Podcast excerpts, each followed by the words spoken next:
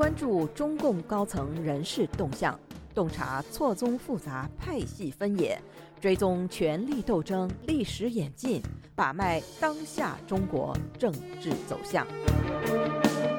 请收听《夜话中南海》。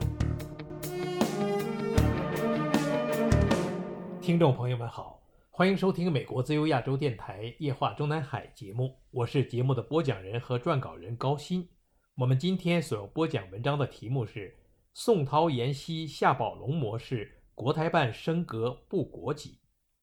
我们本专栏的上篇文章已经内定为十四届全国政协副主席的六个二十届中央委员中，开列了在任国务院的国务委员王勇，在任十三届全国政协副主席巴特尔。二十届中央政治局委员兼中央书记处书记和中央统战部长石泰峰，已经连任了两届的全国人大副院长沈月月，已经连任了两届的最高法院院长周强，以及连任了十八、十九届中央政治局委员之后，在二十大上不但未入场，反而被出局的胡春华。已经又与笔者一样关注中共高层人事动态的朋友提问说：新一届政协的当届中央委员是否全都是新一届政协副主席的候选人？我们的回答是也不尽然。仅以公布出来的十四届全国政协委员中共界别的名单来看，其中两名二十届中委笃定不是将在三月份当选的副主席候选人。其一是现任中央统战部常务副部长陈小江。此人这次被安排进入全国政协，与五年前的时任中央统战部长、常务部长张义炯以十九届中央委员身份进入十三届全国政协的原因是一样的，工作对口需要。所以，这个陈小江在三月份召开的十四届全国政协一次会上，也只能和五年前的张义炯一样，被安排为全国政协常委，而不可能会高升至部主席。试想，五年前召开的中共十三届全国政协一次会议上，时任中央统战部部长尤权没有被安排兼任全国政协副主席的情况下，其手下的常务副部长都只能被安排一届全国政协常委。那么，如今的新任中央统战部长，眼看已经是新一届全国政协第一副主席的前提下，该部的常务副部长就更没有可能进入副主席序列了。其二是现任新疆自治区政协主席哈萨克族代表努尔兰阿布都满金。正常情况下，中共每届的全国代表大会召开时，每个省、直辖市和少数民族自治区的党政一把手都会进入中央委员会。而新疆自治区特殊就特殊在，不但其辖区内的新疆兵团一把手也会被安排进入中委，自治区内还往往会有一个哈萨克族的党干也会进入中委。因为新疆号称是维吾尔族自治区，所以他的自治区主席一职只能由维族人出任。而从民族统战角度，也是相当重要的哈萨克族代表，往往就会被安排为自治区的政协主席以及自治区的政府副主席。比如努尔兰阿卜都满金的新疆自治区政协主席的前任艾斯海提克里木拜，以及艾斯海提克里木拜的前任贾纳布尔。都是哈萨克族，在位期间也都进入了中央委员会，而所有的省、直辖市和自治区的政协主席出任同届全国政协委员、常委是标准配置。分析和介绍完了十四届全国政协委员中共界别名单中的每一位在位中央委员，本文后面和本专栏下篇文章的内容是介绍和分析这份名单中的哪几位虽然已经不是中央委员。但显然已经被内定为十四届全国政协副主席候选人，或者说很有可能被安排进入政协副主席序列者。第一个要介绍和分析的就是日前刚刚被宣布接替了刘捷一国台办主任的前中共中央对外联络部部长宋涛。出生于一九五五年四月的宋涛，祖籍江西宿迁，但是不见生不见长，福建下乡插队，福建考大学读书，福建参加工作，直到二零零一年，因为被外交部选中为驻外参赞，这才离开了福建。就因为他福建的早期经历，许多外界评论就很牵强地将他和王小红一样列为习近平的福建帮。但事实上，在福建的最后也是最高的一个职位，仅仅是投资公司副总裁的宋涛，当时还未必被习省长知道。二零零一年被外交部安排为驻印度使馆参赞的宋涛，当时也还只是享受副厅局级待遇。日后从驻圭亚那大使开始，升为正厅局级。继而又担任过外交部国外工作局局长以及驻菲律宾大使。二零零八年升任部长级的外交部纪委书记和党委委员，三年后又出任了外交部副部长，这是二零一一年九月份的事情。接下来的宋涛能够进入习近平的法眼，应该是他从二零一三年的年底出任了中共中央外事工作领导小组办公室的部主任，直接服务于兼任该领导小组组长的习近平开始。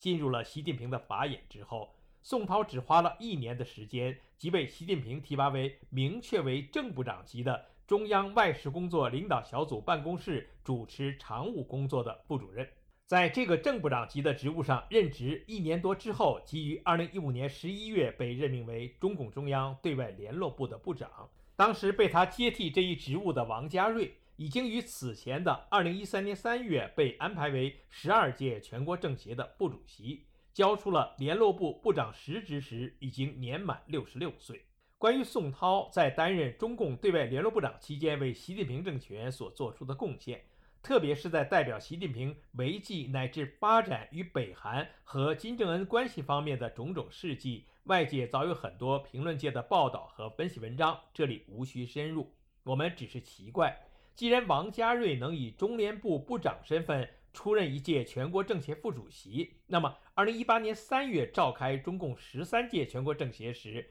为什么没有比照王家瑞也给宋涛同样待遇？宋涛担任中联部长的时段是二零一五年十一月至二零二二年六月，从二零二零年开始，眼看宋涛年满六十五岁，但仍然留在前台第一线正部级领导岗位，外界对他试图进一步看好的呼声一度强烈。当时，一九六三年出生的当时的外交部最年轻的副部长乐玉成，因为在十九大上就被安排为中央候补委员，而被普遍看好为王毅外交部长的接班人。与此同时，在十九大上被安排为中央委员，到中联部之前就已经是中央外事办主持日常工作的常务部主任职务背景的宋涛，更被认为是比乐玉成高出半格的。时任十九届中央政治局委员兼中央外事办公室主任杨洁篪的接班人，比如欧亚集团中国与东北亚分析师牛奔就曾经对记者介绍说：“在我看来，接替杨洁篪早期的领跑者是宋涛，他是中共对外联络部的负责人，他与习近平的关系可以追溯到几十年前。”在习近平执政的这十年里，中联部的工作及政党间的外交，而不是国与国之间的外交，得到了极大的推动。但是最近几个月，他宋涛被从这个职位上调到了政协的职位上，这通常是一个官员即将退休的可靠信号。去年五月下旬，未待中共正式对外公布，时任外交部的部长乐玉成被逐出外交部。成了习近平一系列外交挫败的第一只替罪羊的消息，即先从外交部内部传出。几天之后，中共当局通过新华社在正式对外公布了乐玉成由外交部改任广电局副局长的次日，即又对外公布了宋涛把中共中央对外联络部部长职务交给刘建超的消息。继而，随着中共当局于去年，也就是二零二二年六月二十二日对外宣布宋涛被增补为第十三届全国政协委员和全国政协教科文体卫委员会副主任。外部评论界对宋涛的看好变成了过去时了。直到去年十月中共二十大召开之前，外部评论界把曾经的对宋涛的关注转移到了也是外交部副部长出身的时任国台办主任刘结一身上，把刘结一分析为接替杨洁篪的最可能人物之一。当然，当时持如上分析者都是基于中共二十大换届仍然还会遵行七上八下规则的大前提。在中共二十大上，事先谁也没有想到的是，王毅居然和十九届中央政治局委员、比他王毅还要年长两岁的张又侠一同被习近平破格放宽年龄限制，双双进入二十届中央政治局。与此同时，出生于一九五七年的刘结一和出生于一九五五年的宋涛，则双双未能连任中央委员。维基百科对刘结一的介绍内容是。二零一八年三月十九日，刘捷一接替张志军出任中共中央台湾工作办公室国务院台湾事务办公室主任。二零零二年十二月二十八日到龄卸任，语言表述上没毛病，但问题是接任者却是比他刘捷一要年长两岁加八个月的宋涛。难怪日后几天的港澳台媒体都喜欢用“六十七岁的宋涛接替了六十五岁的刘捷一”为此新闻的标题。在此不再说一句，刘捷一被宣布把国台办主任交给接班人宋涛后的半个月后，即被宣布担任了和宋涛于去年七月初被宣布的同样一个职务——第十三届全国政协委员、全国政协外事委员会副主任。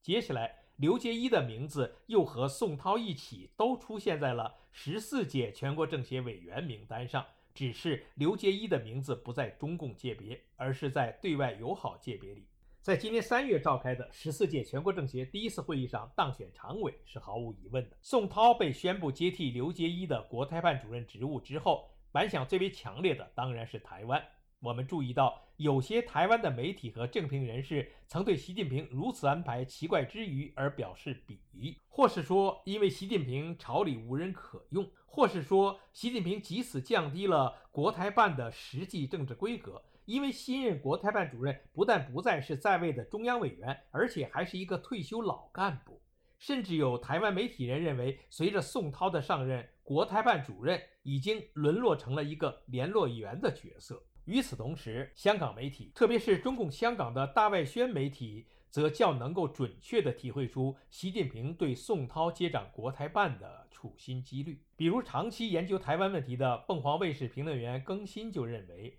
虽然中共将台湾问题视为内政，但美国近年对台湾问题干涉度提高，台湾问题要真正妥善解决，离不开国际环境的构筑，因此。具备常年外事经验、熟悉福建文化的宋涛，虽特别适合担任国台办主任。在香港的大外宣《香港零幺》则从党信得过的人角度看好宋涛的中共政坛第二春，认为宋涛当年进入中国外交部之前都在福建任职，期间与习近平在福建主政时有一段重叠期，显示他是党中央信得过的人选。中共二十大后已出现多起破格的人事安排，宋涛也是一例。这凸显了习近平在选用人才时倾向使用亲信，以巩固其权力核心。台湾明传大学副教授杨颖超在《台湾联合报》发表专栏写道：“宋涛上任后的对台工作可能更侧重在与台湾不同政党界别展开协商。这个做法令人联想起1956年之后，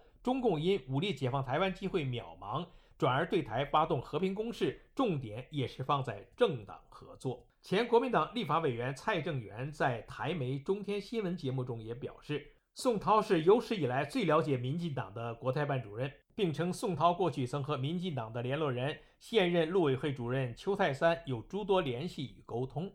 而笔者本人在宋涛被宣布接掌国台办的次日，即已经对采访的记者表示过：既然宋涛在六十七岁的年龄上被安排如此正省部级一线职务，那就意味着他应该已经被内定了出任下届全国政协的副主席，因为以部国级职务兼国台办主任，任职年龄就可以最大放宽至他的一届全国政协副主席职务任满为止。这是所谓的夏宝龙模式。二零一七年年初，未满六十五岁的时候，就被从时任浙江省委书记位置上宣布退位。五年前的夏宝龙，是在当选了十三届的全国政协副主席之后，才被宣布在兼任国务院和中共的港澳办主任的。现在，习近平赶在第十四届全国政协召开之前，即先把宋涛安排重返一线，接任了国台办的主任，继而又宣布他为十四届全国政协中共界别的委员，